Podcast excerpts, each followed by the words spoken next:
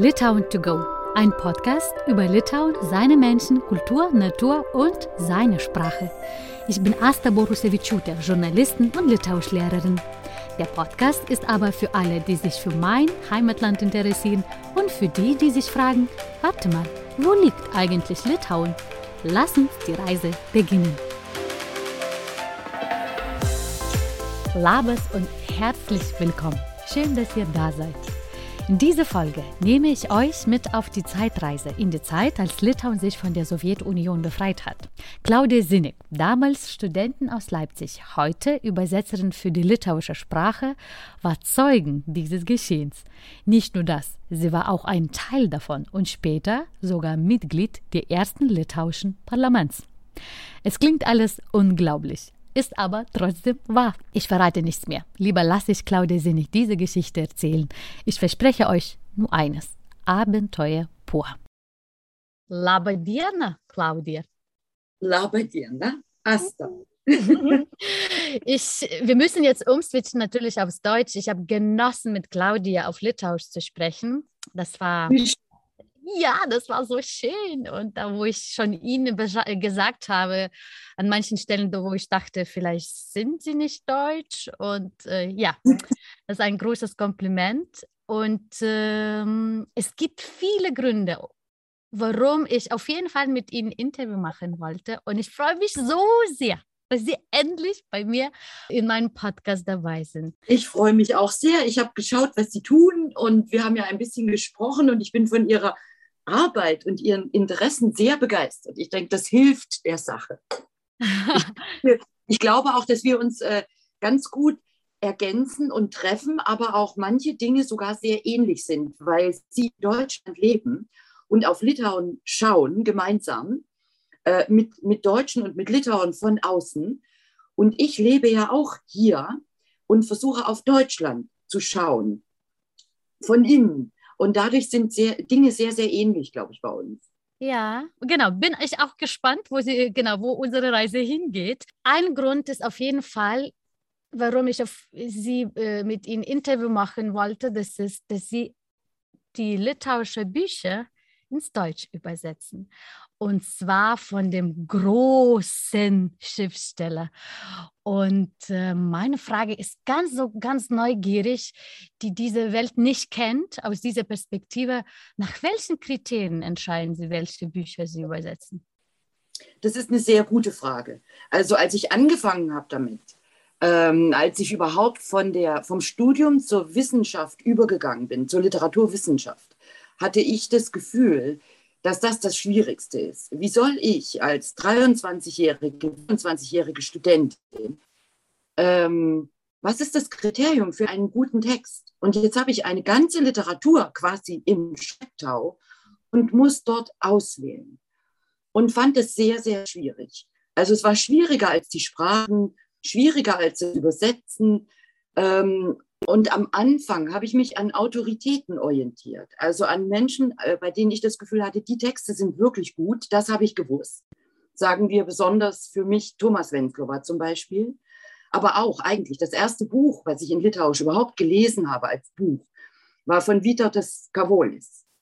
Ähm, wie hieß es damals? Äh, Modernisatios ar modernumo tra trajektorios. Ähm, und diese klare Sprache von Kavolis, im Unterschied zu diesem sowjetischen Jargon in Schachtelsätzen, wo nie etwas Präzises ausgesagt wurde, eigentlich, ja, abstrakt alles.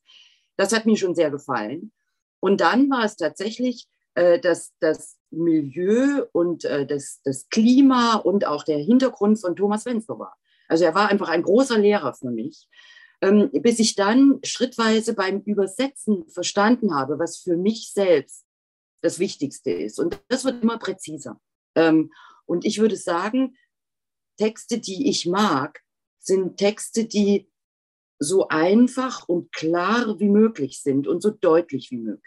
Aber ich habe das Gefühl, natürlich, Sie haben wahrscheinlich viel mehr litauische Bücher gelesen oder viel mehr litauischen, von litauischen Autoren als ich. Das ist gehört. nicht wissen, weil wir haben ja alle, das ist ja auch etwas, ja, ich glaube, sehr verbreitet in Deutschland gerade, ja dass die Menschen doch wenn es um Bildung geht und um Literatur ganz besonders, sehr unsicher sind und sehr ungern zugeben, wenn sie etwas nicht gelesen haben. Nun denke ich, kein Mensch kann alles gelesen haben, nicht mal das Allerwichtigste. Ähm, und deswegen denke ich, wenn man sich eben Zeit nimmt, sagen wir rein theoretisch, ja, für Shakespeare und Pushkin und Goethe, wie soll man dann noch Zeit haben für alles äh, zeitgenössische, sagen wir aus der französischen oder schwedischen oder auch litauischen Literatur.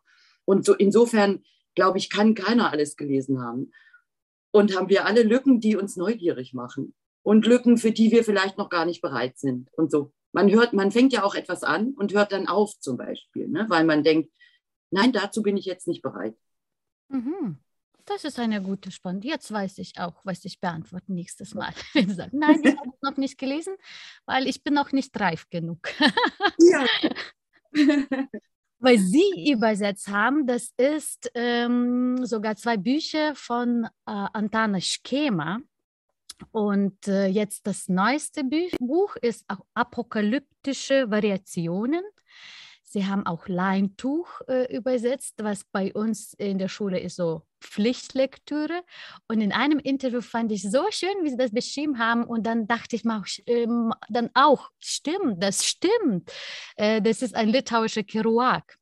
Trotzdem, Sie sind der Meinung, ähm, es ist noch nicht genug Aufmerksamkeit oder Neugier von den Deutschen. Deswegen frage ich mich, warum dann haben Sie trotzdem übersetzt und warum gibt es diese Neugier noch nicht? Also, Schema war für mich ein lang gehegter Traum. Schon seit etwa 1993 habe ich Schema, das Leintuch gelesen und habe gedacht, das, das will ich übersetzen. Habe aber einen Verleger gesucht oder einen Verlag.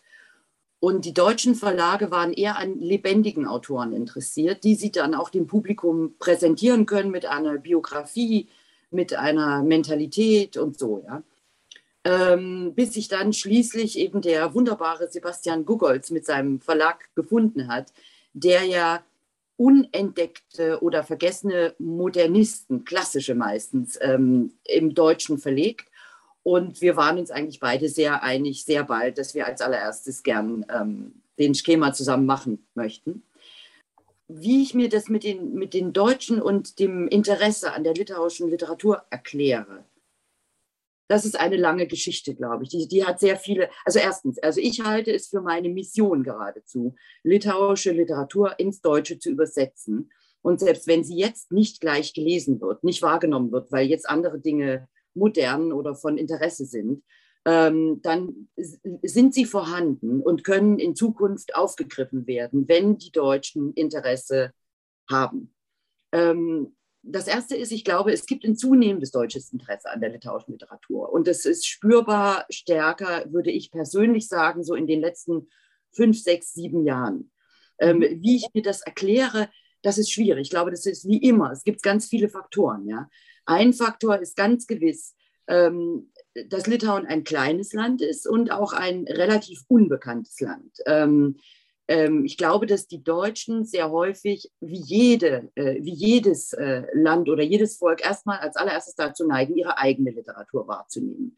Die ist in Deutschland in den letzten 20 Jahren stärker geworden und dadurch äh, und resoniert stärker auch mit dem, was geschieht. Das heißt, die Deutschen lesen sehr gern deutsche Literatur. Und dann, glaube ich, neigen die Deutschen auch dazu, tatsächlich eben Dinge nachzumachen, die in Ländern, wo äh, in denen die für ihre Auffassung Autoritäten darstellen, wahrgenommen werden. Das sind insbesondere eben die skandinavischen Länder, Frankreich, England und Amerika. Und was dort in Mode ist, das wird dann auch hier häufig rezipiert und gelesen. Ähm, wenn es um Osteuropa geht, glaube ich, richten sich äh, die Deutschen sehr häufig nach Autoritäten in der polnischen oder in der russischen Literatur und wenn eben eine Autorität in der russischen oder polnischen Literatur einen Litauer nennt, dann wird dieser Litauer auch für Deutsche von Interesse sein. So ist es leider. Inzwischen aber hat sich das ein bisschen geändert. Ich habe auch das Gefühl, dass sehr viele Deutsche, also wir reden jetzt von der Bildungsschicht sozusagen, ähm, sehr viele Deutsche das Gefühl haben, sie kennen sich inzwischen, wenn sie sich interessieren, recht gut in der polnischen und in der russischen Literatur insbesondere aus und dadurch ist es fast Zeit für die litauische, weil man dann in das nächste Gebiet, in die nächste Region greift. Ich glaube, dass Deutsche auch sehr stark mit Akzent auf gesellschaftliche, soziale und historische und politische Relevanz lesen. Und in dieser Hinsicht ist Litauen gerade eben im Kommen. Aufgrund der Ereignisse in der Ukraine, ähm, wo ja auch schon sehr viel Belarus. Mhm. und Belarus und dadurch äh, kommt das tatsächlich dem Interesse an der litauischen Literatur zugute. Das zweite Grund, warum ich auf jeden Fall mit ihm Interview machen wollte, wo für mich war selbst Überraschung, wie ich dachte, ach, diese Richtung gehen wir jetzt. Einmal habe ich ein Interview mit ihm gelesen und dann dachte ich, diese Frau hat Litauen nicht ausgesucht, sondern gefühlt Litauen hat sie gefunden oder die litauische Sprache hat sie gefunden. Und Litauen ist ein Zufall und gleichzeitig ein Abenteuer geworden. Das war, äh, genau, wann war das? In den 80er. Und, ähm, und dann irgendwie mehr, noch mehr bewusster geworden ist, als ich arbeite jetzt gerade an einem Buch zusammen in, in einem Team ähm, über litauische Diaspora und deren sozusagen Einfluss, was, was sie haben für litauische Unabhängigkeit gemacht. Und dann ich konnte nicht glauben, ich sehe ihren Nachnamen. Ich dachte, diese Frau war mittendrin in dieser Revolution, in der äh, Bürgerbewegung. Also meine Frage ist, wie sind Sie zur litauischen Sprache gekommen? Also, ich glaube tatsächlich, und jetzt habe ich im, im Deutschen überlegt, ja, wie ich das nennen würde. Ich glaube, es ist äh, tatsächlich, Litauen ist für mich eine glückliche Fügung. Und das ist äh, ein halbes Zitat von Thomas Wenzlower, der, der redet von Leimingi Stapime. Mhm. Also tatsächlich so. Also es war tatsächlich ein Zufall. Es war so. Ich habe in Leipzig an der Universität Russisch und Englisch studiert, Pädagogik, und war unterfordert. Also es hat mir einfach äh, nicht gereicht. Ähm, und äh, weil meine Studienergebnisse auch so gut waren, wurde mir litauische Literatur als Sonderstudienplan angeboten. Ähm, es war zu einer Zeit, es war also Anfang der 80er Jahre, 1980er Jahre, als man in der DDR, denn es war ja die DDR, äh, anfing, nach Vorbild aus Moskau oder vielleicht auch auf Anweisung aus Moskau, die sogenannte Sowjetliteratur als multinationale Sowjetliteratur wahrzunehmen und sich Experten zu suchen, die für einzelne Regionen oder Literaturen zuständig sein könnten. Man wollte also nicht mehr nur über Moskau und die russische Literatur gehen, sondern sich ein, eine Expertin oder einen Experten für georgische Literatur, für ukrainische, für estnische und eben auch für litauische Literatur heranbilden. Und also bot man mir litauische Literatur an als Sonderstudienplan.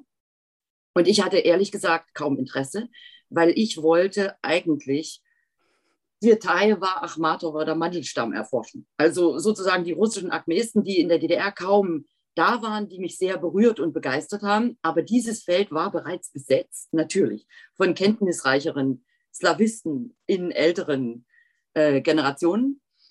Und also habe ich gedacht, okay, ich mache das, weil ich einfach nicht in der DDR-Schule äh, äh, Schülern zwangsweise Russisch beibringen wollte und einfach auch an der Universität zum Forschung, zur Forschung bleiben wollte. Und also habe ich parallel zu meinem regulären Studium, was ich also dann nicht mehr so stark machen musste, sollte ich litauische Sprache und Literatur lernen.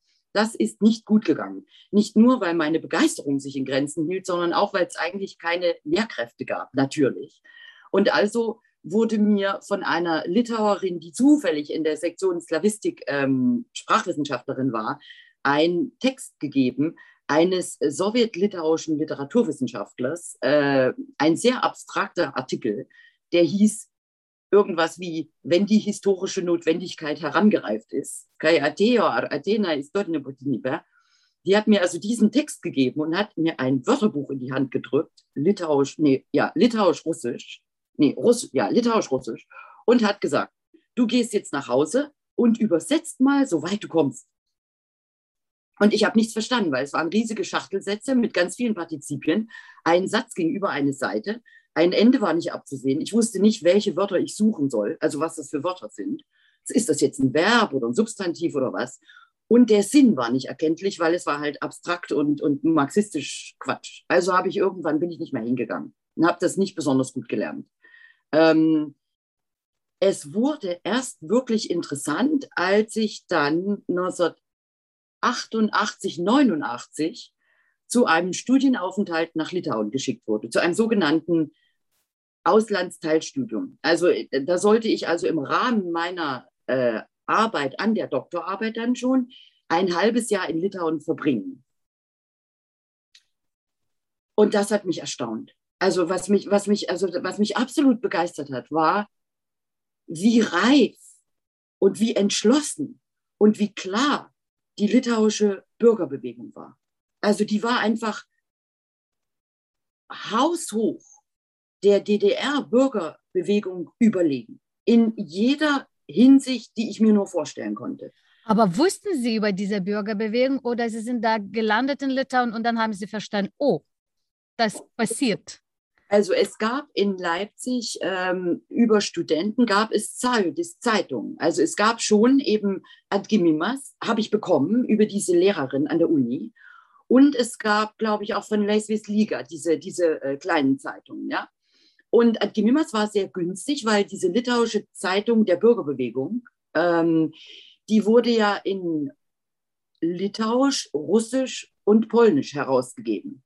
Und da ich Russisch gut konnte, äh, konnte ich über Litauisch und Russisch schon verstehen, worum es ging.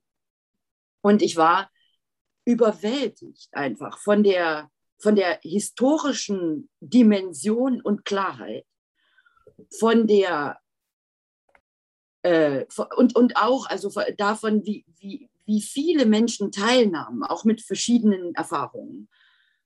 Und fand das einfach für mich selbst sehr nützlich, weil ich in der DDR, also ich war vom Anfang der 80er Jahre, vom Beginn des Studiums, äh, da hatte ich das Gefühl, das System muss reformiert werden.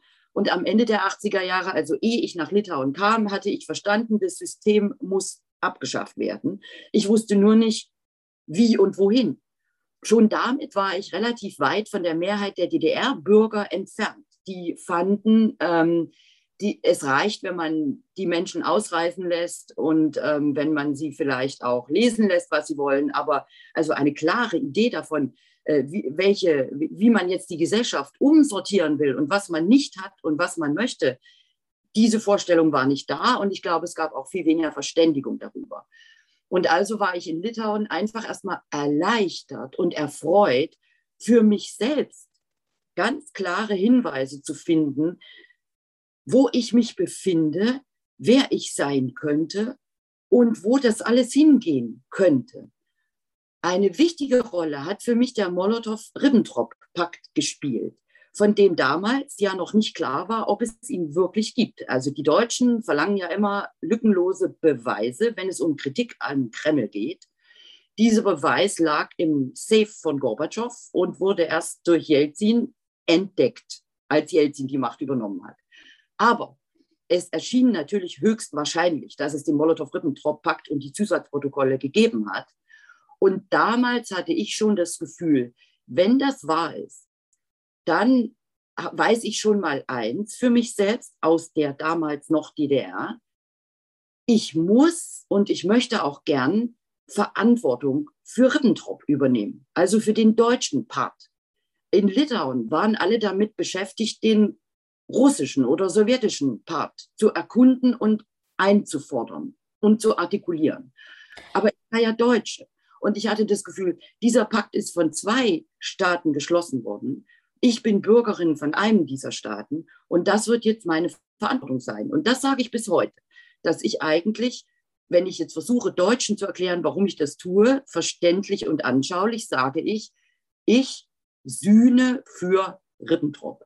Das wow. ist meine Kurzformel, das ist die Mission. Und dann habe ich über die Jahre verstanden, warum die Litauer damals so viel verstanden haben. Und das ist aus meiner Sicht ein, wieder mehrere Faktoren. Einer ganz gewiss, dass Litauen einfach in derselben Rolle und Situation sich mindestens seit 1795 befindet und befunden hat. Nämlich, es war in der Rolle des Landes, was von Russland und Deutschland, also von größeren Mächten ringsherum, in Gefahr und bedroht und auch besetzt oder sogar aufgenommen, assimiliert worden war. Und damit waren eigentlich im Groben, es ist ja egal, ob es sich um das Zarenreich oder Preußen oder um Nazi-Deutschland und die Sowjetunion handelt oder worum auch immer, es handelt sich eigentlich im Wesentlichen aus litauischer Sicht um dieselbe Rolle. Claudia, und dann sind Sie sozusagen ein Teil von den auch, Sie waren nicht so einfach Beobachterin, wo vielleicht das wäre am einfachsten gewesen, einfach zu beobachten, was jetzt im Land passiert. Sie haben entschieden, ein Teil von der Bürgerbewegung zu sein.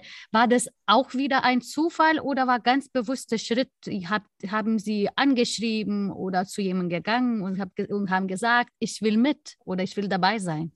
Also ich kam in ein Internat, in ein Wohnheim für Studenten, ein gehobenes Wohnheim für ausländische Studenten und für Doktoranden. Dort befanden sich äh, etwa 15 Litauer meiner Generation aus dem Exil, aus der Diaspora, die meisten aus Amerika oder Kanada. Ähm, mit denen habe ich mich sehr schnell angefreundet. Ähm, und wir waren kompatibel die konnten ein wenig Litauisch aus den Sonntagsschulen. Sie waren ja aus der zweiten oder dritten Generation. Das heißt, sie waren mit Englisch als quasi erster Sprache aufgewachsen sehr häufig und Litauisch war häufig zwar vielleicht Großmuttersprache oder Muttersprache, aber häufig nur noch aus der Sonntagsschule sozusagen. Denn das einzige Gymnasium weltweit außerhalb äh, des sowjetischen Einflussbereichs befand sich tatsächlich in Hessen, in Deutschland, eben was es heute noch gibt, das litauische Gymnasium. So. Das heißt, die Litauer, die, denen ich dort begegnet bin, die konnten Englisch und Litauisch.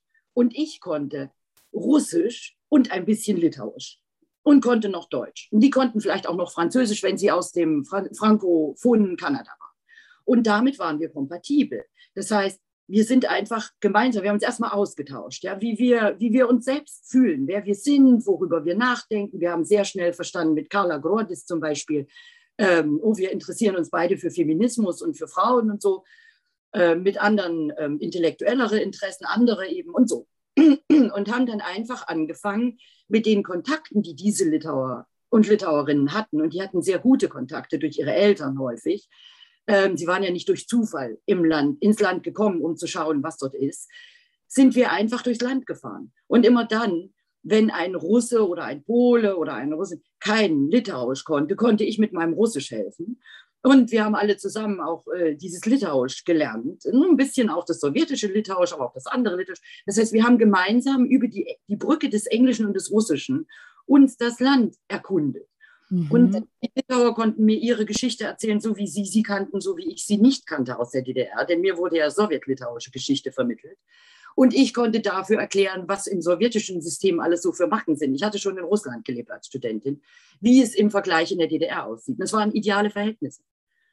Und dann habe ich sehr schnell, als also die auf die Idee kamen, wir könnten doch eine Zeitung machen oder dann eben die englischsprachige äh, Adgemimas ähm, vielleicht versuchen zu machen. Das war die Idee von Carla Grotis und Darius Czuplinskas. Oder wir könnten eine Frauengruppe gründen oder wir könnten noch etwas machen. Habe ich gern mitgemacht, weil ich gedacht habe, erstens kann ich wirklich nützlich sein und zweitens ähm, lerne ich das Land, das ja jetzt also quasi auch ein Stück weit Tabula rasa mache. Also, ich kam erstmal, muss ich noch mal ganz kurz zurückschalten, wenn ich darf. Ja. Ich wurde ja, also ich kam in das Land auf Vermittlung des Hochschulministeriums der DDR mit dem Hochschulministerium, mit dem Moskauer Hochschulministerium der Sowjetunion und wurde dann nach Litauen geschickt und hatte dort zwei wissenschaftliche Betreuer, einen in der Uni und einen an der Akademie, im Institut. Und dort saßen zwei ältere Personen vor mir, Frau Professor Bukelene, Elena, und äh, Professor Galinis in der Akademie. Beide saßen vor leeren Schreibtischen und haben zu mir gesagt, weißt du was, es ändert sich gerade alles. Der Kanon ändert sich. Die Werte, die Kriterien für die Auswahl, was ist ein gutes Werk, was ist ein schlechtes Werk, ändern sich. Das übernehmen jetzt andere Menschen wir wissen nicht mehr richtig Bescheid. Wir haben getan, was wir konnten. Geh zu den jungen Leuten und mach mit. Hör dir an, wie das aufgebaut wird. Du kannst gern kommen und uns erzählen, was du hörst und was du meinst. Aber die Welt gehört jetzt den anderen.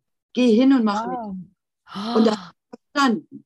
dass die litauische Literatur, wenn ich sie machen soll, dann habe ich jetzt die Chance, erstens auch mit den anderen fast von null, natürlich nicht von null. Man sucht sich Traditionen dann, auf die man sich verlässt. Aber das müssen die anderen machen, nicht ich. Ich habe also dort mitgesessen in diesen Gruppen, Sitinas zum Beispiel, wo, wo, wo also diese, wo Kuelis und, und und Saulus Jukas und so weiter, im Umfeld von Bartos Lankos auch, und diese jüngeren Semiotiker. Also genau dort habe ich mitgesessen und verfolgt, wie die die Kriterien für die neue Auswahl sowohl von klassischer als auch von zeitgenössischer, sowohl von Exil als auch von litauischer, litauischer Literatur überlegt und dann langsam aufgebaut und bestimmt haben. Und habe nach diesen Programmen dann versucht, mich zu orientieren und es zu lesen. Und bin natürlich nach Leipzig nach einem halben Jahr zurückgekommen, wo die älteren Professoren überhaupt nicht gesagt haben, macht ihr Jungen, sondern die haben um ihre, ihre Stühle mit mit Anwälten, mit Kampagnen, mit Korrespondenzen, mit Diskussionen gekämpft und wollten überhaupt nichts abgeben. Aber ich bin dorthin gegangen und habe gesagt, ich bleibe nicht hier. Ich muss zurück nach Litauen. Ich weiß gar nichts. Ich kann die Sprache nicht richtig. Die Literatur ist im Zusammenbruch und im Aufbau. Und daran möchte ich teilnehmen. Und ich möchte diese Literatur seriös als Hauptfach. Ich will das nicht als Nebenfach für eine Gruppe von drei Studenten und im Hauptunterricht irgendwelchen Menschen Russisch beibringen oder Englisch oder russische Suffixe äh, erforschen. Ich will richtig litauische Literatur als seriöses Hauptfach in Deutschland unterrichten und beforschen. Und, und wie haben Sie reagiert? Also meine Betreuerin damals an der Leipziger Universität hat zuerst, da war Totenstille im Raum. Und dann, dann hat sie gesagt, wenn du mit den litauischen Neofaschisten gemeinsame Sache machen willst, dann ist für dich kein Platz an der Leipziger Universität. Das war im Februar 1990. Okay, kurz Darauf vor der äh, Erklärung der Unabhängigkeit. Genau, in Litauen, kurz vor der Erklärung der Unabhängigkeit, in, in der DDR war die Mauer gefallen. Und es war klar, es wird alles anders. Und es war klar, es beginnt der Kampf um die Lehrstühle in Ost und West. Daraufhin, also in, in diesem Gespräch zwischen mir und meiner wissenschaftlichen Betreuerin, Totenstille. Und dann habe ich gesagt, ja, dann muss ich das halt tun. Dann wieder Totenstille, gefühlt eine Ewigkeit. Und sagt sie, ganz langsam, sagt sie, dann werde ich einen Brief an den Rektor der Universität Leipzig schreiben und ihm mitteilen, dass Sie an der Befreiung des litauischen Volkes teilnehmen und deswegen in Litauen mehr Zeit und längeren Aufenthalt brauchen und dass wir ihr ganzes Studium um ein Jahr verlängern müssen. Oh, und? Und da habe ich gesagt, ja, vielen Dank. Und es hat geklappt? Äh, also, es musste gar nichts groß klappen. Es war so gewesen, dass schon im Herbst, als ich gekommen war, im September 1989, immer wenn ich, also im Oktober musste ich dann zum ersten Mal in der Universität in Vilnius, in, in, in einem dieser uralten Gebäude, in einem Keller, in einen Flur und dort war ein kleines Fensterchen, Akoschka in Russisch. Und da wurde das Stipendium ausgegeben. Und ich sollte Stipendium bekommen, natürlich. Also DDR-Hochschulministerium zahlt an das sowjetische Hochschulministerium, zahlt an das Vilniuser äh, Universität und dort sollte ich mein Stipendium bekommen. Und da hat die Frau am Akoschka immer gesagt, für sie gibt es kein Stipendium. Wir haben keins bekommen. Das heißt, Stipendium habe ich sowieso keins mehr bekommen. Äh, okay. wo, wo das verloren gegangen war, das weiß ich nicht. Also änderte sich nichts. Also in Leipzig herrschte sowieso Zusammenbruch und Anarchie. Da war nichts mehr, keine Ordnung mehr. In Vilnius war es eigentlich egal. Also ich konnte nicht finden, die Person, die mir mein Geld zahlt. Und ich bekam sowieso bisschen Honorar von der Zeitung, von der Sayodis Zeitung und ein bisschen habe ich dann einfach äh, sparsam gelebt, aber das Honorar war in Dollar. Also ich habe, glaube ich, 50 Dollar pro Monat gekriegt und 50 Dollar pro Monat war sowieso viel mehr als meine 100 Rubel Forschungsstipendium. Und es war, das Leben war sowieso billig. Und es gab ja auch nichts zu kaufen, es war ja Blockade. Es war eigentlich. Und, und, und muss ich ehrlich sagen, haben mir auch zum Beispiel Carla und Darius sehr geholfen. Die haben mir einfach, die haben mich oft zum Essen eingeladen. Und also konnte ich leben. und bin dann zurück nach Litauen. Da waren dann, also da bin ich dann zurück nach Litauen und bin im ersten Zug, da saß ich dann in einem Zug, bin am Ostbahnhof abgefahren. Der Zug war ganz leer, Gespensterzug. Unabhängigkeit war erklärt. Und in diesem Zug war nur ich und im Nebenabteil vier Personen, Litauer. Und die kamen zurück von der Leipziger Messe. Aha. Und wir haben uns im Gang getroffen und haben gesagt, dann fahren wir jetzt, wenn es gelingt, wenn wir an der Grenze zu Weißrussland, polnisch-weißrussische Grenze und weißrussisch-litauische Grenze, wenn sie uns durchlassen mit diesem Gespensterzug, dann sind wir das erste Mal, fahren wir jetzt zum ersten Mal ins unabhängige Litauen. Wow. Und wir haben verstanden, dass das von uns nicht abhängt, ob sie uns durchlassen oder nicht. Und also haben wir da gesessen und erzählt und erzählt und getrunken und ein bisschen mehr getrunken und sind und kamen eben nachts um drei an diese weißrussische Grenze, wo dann die Waggons gehoben wurden und die Räder gewechselt. Und es kamen die Männer mit ihren Leitern, die eben jede Wand aus dem Abteil rausnehmen und alles kontrollieren, alles kontrollieren. Und es war alles wie immer. Und okay. tatsächlich, zwei Stunden später ist der Zug angerollt und wir sind weitergefahren. Und am nächsten Morgen, voilà, waren wir im unabhängigen Litauen. Wie, wie war die Stimmung? Was äh, konnte man spüren, die das, das äh, in der Luft, dass die Unabhängigkeit da ist? Erstmal habe ich gar nichts gespürt, weil die Stadt war ganz leer. Weil es war ja so, wenn Sie sich erinnern, war es so. Also Gorbatschow hat ständig gedroht. Ja. Und Landsbergis hat im Fernsehen immer gesagt, wir bleiben alle zu Hause, damit keine Provokationen auf der Straße passieren können. Und es war Blockade. Also Gorbatschow hat ja eine Wirtschaftsblockade und vor allen Dingen auch eine Energieblockade verhängt über Litauen. Das heißt, es kam kein Gas, kein Strom, gar nichts. Das heißt, es gab auch kaum Diesel und Benzin. Und das heißt, die Stra es war Winter. Es war ja Anfang März, nee, Mitte März. Mitte es, März. War, es war kalt, die Straßen waren leer ich bin mit dem, erst mit dem Bus, dann mit dem Trolleybus in mein Wohnheim gefahren, nach Kamtschatka, so hieß das. Das war sehr weit weg. Ah, da kenne ich. Das gibt es heute, so heißt es. ich komme in Kamtschatka an, in meinem Wohnheim, und dort herrscht Dunkelheit und Totenstille. Keiner da. Ich klopfe an die Türen, keiner da. Ich gehe in mein Zimmer, schalte diesen sowjetischen Volksempfänger, da war so ein Radio, so ein so ein sowjetischer Plastik-Volksempfänger aus so vergilbtem Plastik. So ein Radio, was nur, was immer fest in der Wand war, wo nur ein Lokalsender war. Nur der lokale Sender. Ja, Schalt so kenne ich. Mhm. So bin ich groß geworden. genau. Sitz an meinem Schreibtisch, da hatte ich wie immer mein Lehrbuch liegen für Kinder, russische Kinder, die Litauisch lernen wollen. Alexandravicius, Muikavadim Politowski. Da ist das Lehrbuch und mit meinen ganzen Büchern, wie ich eben Litauisch lerne und höre in diesem Volksempfänger die Parlamentssitzung im neuen Parlament, wo gerade Dadus Koalis zum Kulturminister ernannt wird. Und ich denke, wow, aber okay, ich höre mal weiter, höre Radio, packe meine Sachen aus und denke, okay, wenn keiner da ist, dann arbeite ich jetzt weiter und höre im Volksempfänger, was in der großen Welt passiert und arbeite und höre und arbeite und höre, bis an meine Tür, Stunden später, starkes Klopfen. Claudia, bist du da? Auf Deutsch. Mhm. Und da steht vor der Tür Eides Balubinskas. Mhm. Das war mhm. ein Ohr, der hatte das, gab es auch einige, der hatte das Gymnasium in Hüttenfeld absolviert, war eigentlich ah. aus Chicago und sprach hervorragendes Deutsch, so wie ich und mhm. hat gesagt, was machst du hier? Ich sage, na, wie immer. Aber wo seid ihr alle? Und er sagt, wir sind alle im Parlament, du musst mitkommen, wir brauchen deine Hilfe. Du kannst Deutsch und Russisch, pack ein paar Sachen, es ist wahnsinnig aufregend. Wir schlafen dort auch, weil wir können zurückfahren, wir haben ganz viel zu tun, außerdem ist es nachts gefährlich zurückzufahren. Pack alles ein, auch ein bisschen Waschzeug und komm mit.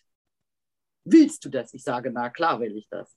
Und dann habe ich ganz schnell ein paar Sachen gepackt, die waren ja noch gepackt gehe runter und er sagt, Eiders sagt, aber guck mal, wir haben das Parlament übernommen. Und tatsächlich, vor der Tür steht ein großes schwarzes Auto. Ich weiß jetzt nicht mehr, ob es ein Chaika war, mit Fahrer.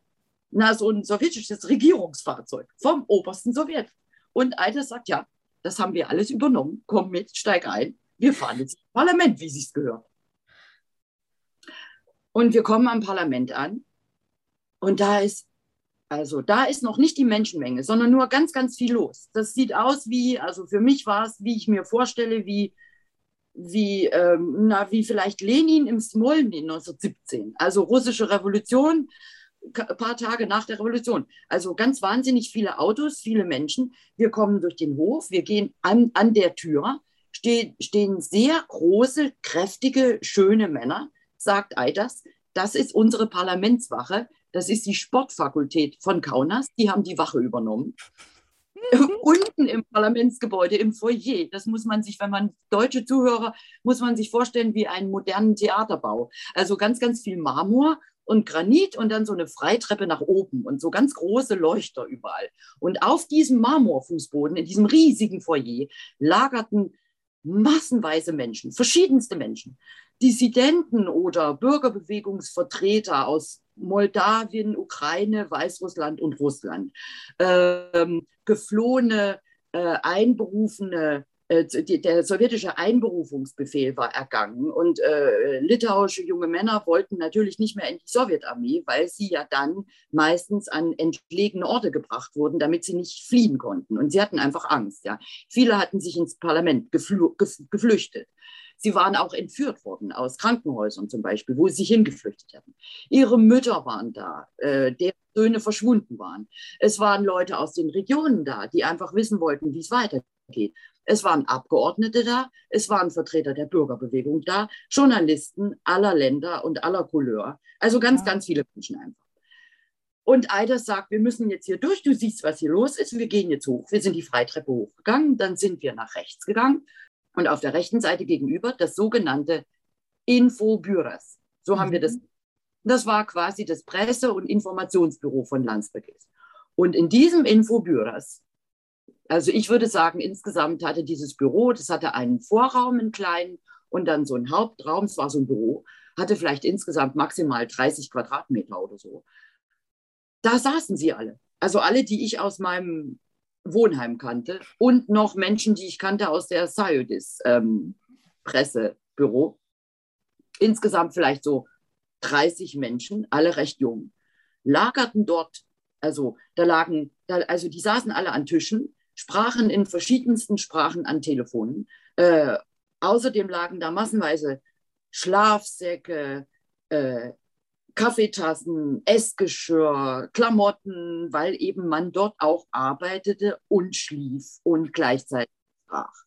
Und gesagt, so, hier ist die, deine Arbeitsstelle und ähm, geh doch einfach mal hin und guck mal, was zu tun ist. Und was haben Sie gemacht? Was waren Ihre Aufgaben?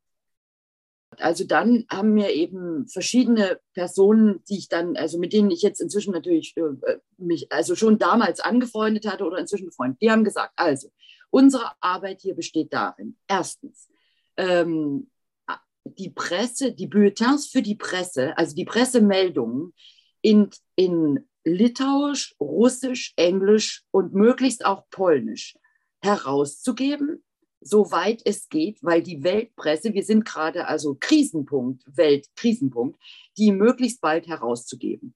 Die müssen formuliert werden. Manche formulieren wir selbst, manche formuliert der Pressesprecher oder die Pressesprecher von Landsbergis. Ähm, unsere Aufgabe besteht erstens darin, in einer oder zwei gehen immer in den Parlamentssaal und beobachten die Parlamentssitzung und nehmen die Beschlüsse und schreiben sie mit. Zweitens gibt es im Parlament auch jemanden, der die Beschlüsse zu einem Bulletin formuliert. Die nehmen wir, die kriegen wir und die müssen wir übersetzen in unsere Sprache. Drittens gibt es Menschen, die formulieren Bilder von der Situation in Gesamt Litauen. Wo sind die sowjetischen Truppen? Wie viel Kubikmeter Gas werden geliefert? Wie, wo ist noch Strom? Welche Fabrik funktioniert? Wie viele sowjetische, also vom sowjetischen Einberufungs-, Mobilisierungs-, Frühjahrseinberufungsbefehl, wie viele Jugendliche sind verschwunden? Wie viele sind erschienen?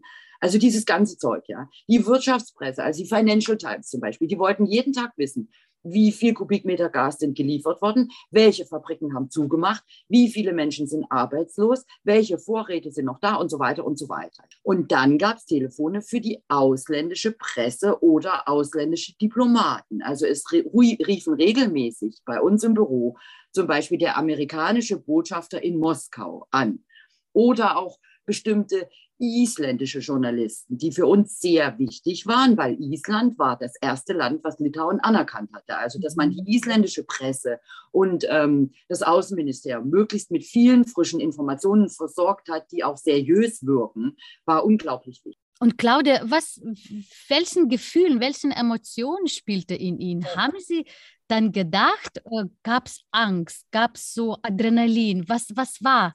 Konnten Sie in dem Moment wahrnehmen? Totale Begeisterung. Also absolute, also, ent, also so eine Begeisterung. Also ich kann gar nicht, also erstens, Angst fast nie. Also ich kann zwei Sachen schildern, wo ich mal Angst hatte, aber eigentlich nicht, weil wir waren alle zusammen. Wir wussten, wir haben recht. Es war David gegen Goliath und wir hatten eine richtige Chance. Das war einfach, das war grandios. Das war also, wenn man in dem Alter ist und das Gefühl hat, Viele Jugendliche in dem Alter haben ja Lebenskrise. Die suchen einen Platz im Leben. Die suchen Sinn. Die wissen nicht, ob sie die Fähigkeiten richtig ausnutzen, die sie haben. Die wollen sich selbst verwirklichen. Alles dieses bekamen wir auf dem Silbertablett geliefert. Hier bitte. Du kannst dich verwirklichen. Du kannst an einer Sache mitmachen. Die ist sowas von gut. Und die ist seit 50 Jahren im Argen, mindestens. Und du kannst daran teilnehmen, dass das besser wird. Und du wirst gebraucht. Das war einfach toll. Die Menschen ringsherum waren alle toll. Also jeder hat mit seiner Möglichkeit, die er dann schrittweise natürlich haben wir dann entdeckt, wer was gut konnte. Und alle wart ihr in demselben Alter, so ungefähr, alle waren so jung, dass Anfang 20, Mitte 20 und ihr habt so mitgewirkt. Ja, ja. Wie lange sind Sie in Litauen geblieben dann? Wann, wann war das, wo Sie gesagt haben, okay, ist es genug oder es reicht? Ähm, also aus, ich weiß, dass ich aus dem Parlament, ich bin also im März gekommen. 1990. Mhm. 1990. Und bin aus dem Parlament recht bald gegangen. Das war Anfang Mai. Anfang oder Mitte Mai hatte ich das Gefühl, ähm, die Sache ist jetzt am Laufen. Jetzt kommen langsam Berufsangestellte. Äh, äh, langsam sind die Arbeitsbereiche verteilt. Also wer ist zuständig, wer ist tatsächlich Pressesprecher, autorisierter Pressesprecher, um im Namen, sagen wir, von Landsbergis oder von diesem Minister oder von jener Partei zu sprechen. Ähm, zunehmend war auch das Problem, dass ich als Deutsche oft gefragt wurde, mit wem spreche ich denn? Also sagen wir, sagen wir, was weiß ich, der Economist oder, oder die BBC ruft an und ich spreche mit denen. Und die fragen ja, wer sind Sie denn eigentlich? Sind Sie autorisierte Pressesprecherin? Nein, sage ich, ich bin Mitarbeiterin im Pressebüro. Ja, aber sind Sie Litauerin? Ich sage nein. Ja, wie kommen Sie denn dahin? Und nun, bis ich das alles erklärt hatte, ähm, hatte ich auch, und zunehmend hatte ich auch das Gefühl, Jetzt, wenn es darum geht, den eigenen litauischen Staat aufzubauen, sollte man diese Dinge, wo dann auch es immer nuancierter wurde, wer in welchem Ton über was wie sprach, das den Litauern zu überlassen. Und ich hatte auch das Gefühl, ich sollte mich meiner Forschung oder auch erstmal Erkundung der litauischen Literatur und Kultur wieder zuwenden. Und ich hatte auch das Gefühl, wenn ich um meine eigene Meinung gebeten wurde, dass ich mich häufig nicht äußern konnte, weil ich nicht das Gefühl hatte, ich hatte eine qualifizierte Meinung. Und Claudia, und dann sind die wieder gewidmet an die Übersetzungen oder erst dann haben sie entschieden, jetzt setze ich mich ran und übersetze die litauische Bücher? dann habe ich erstmal angefangen, äh, tatsächlich äh, gleichzeitig zu erkunden und zu forschen. Ich musste ja eine Doktorarbeit abliefern. Und das ging eigentlich relativ gut. Also ich hatte dann bald ein theoretisches Gerüst. Das war also äh, am Anfang Bachtin, Raum und Zeit, der Chronotopos und so, also einfach um Strukturen rauszufinden. Und habe dann mein, also gleichzeitig lesend und forschend meine äh, Doktorarbeit geschrieben, in die auch zum Teil auch schon ähm, feministische Studien mit eingeflossen sind, unter anderem, ja, und andere Dinge. Und habe dann verstanden, die größte Wirkung kann ich mit Übersetzen erzielen. Und das hat mir dann zunehmend auch Spaß gemacht. Also dann sind auch Verleger über das Polnische an mich herangetreten und haben zum Beispiel eben gebeten um Übersetzungen von Thomas Wenzlowas Lyrik. Und da habe ich gedacht, besser kann es nicht sein. Äh, weil wenn jemand Respekt äh, in der Deutsch, deutschen Literatur, also unter deutschen Literaten und Lesern und Forschern, Literaturwissenschaftlern, ähm, Respekt erzeugen kann, dann ist es Wenzlower. Ich kann Sie äh, stundenweise äh, zuhören. Vielleicht muss ich tatsächlich vorbeikommen in diesen, äh, wo Sie meinten, kann man spontan kommen bei euch, bei Ihnen. Und ähm, also ich hatte das Gefühl, ich bin in einem Film. Ich habe zugehört. Ich denke, ich musste immer meinen Mund kontrollieren. Äh, zum Glück hier über Zoom kann man nicht sehen, weil ich war immer wieder mit dem offenen Mund und dachte, das kann nicht wahr sein. Ich, hat, ich habe diese Bilder äh, miterlebt, weil als äh, genau sie da waren, ich war erst acht und deswegen als Kind kann man nicht so das, das mitnehmen, was Sie erlebt haben. Von daher vielen Dank für mich, so diese emotionale Reise in die litauische junge Geschichte oder Unabhängigkeitsgeschichte und ähm, tausend Dank für Ihre Mission. Ähm, aber ich hoffe, ich habe einfach möglichst viel vermitteln können von dieser Begeisterung, weil wenn man einmal im Leben so etwas sieht, was geringe, aber gute Chancen hat, zu gelingen, dann ist man einfach Optimistin fürs Leben. So schön. Dankeschön. Und das den Deutschen vermitteln, es lohnt sich, sich Litauen zuzuwenden. Man lernt Optimismus und man lernt einfach Dinge auch über sein eigenes Land. Und das hätte ich gern, gern vermittelt, dass die Deutschen das verstehen. Wäre schön, wenn meine Leute da ein Stück weit das miterleben könnten. So schön. Und was für eine Frau. Ich will und ehrlich gesagt kann ich diese Begeisterung geheim halten. Ich hoffe, ihr wart auch genauso wie ich für diese fast 45 Minuten kurz weg in den 90er Jahren. Nächste Folge erscheint in zwei Wochen. Bis dahin bleibt optimistisch.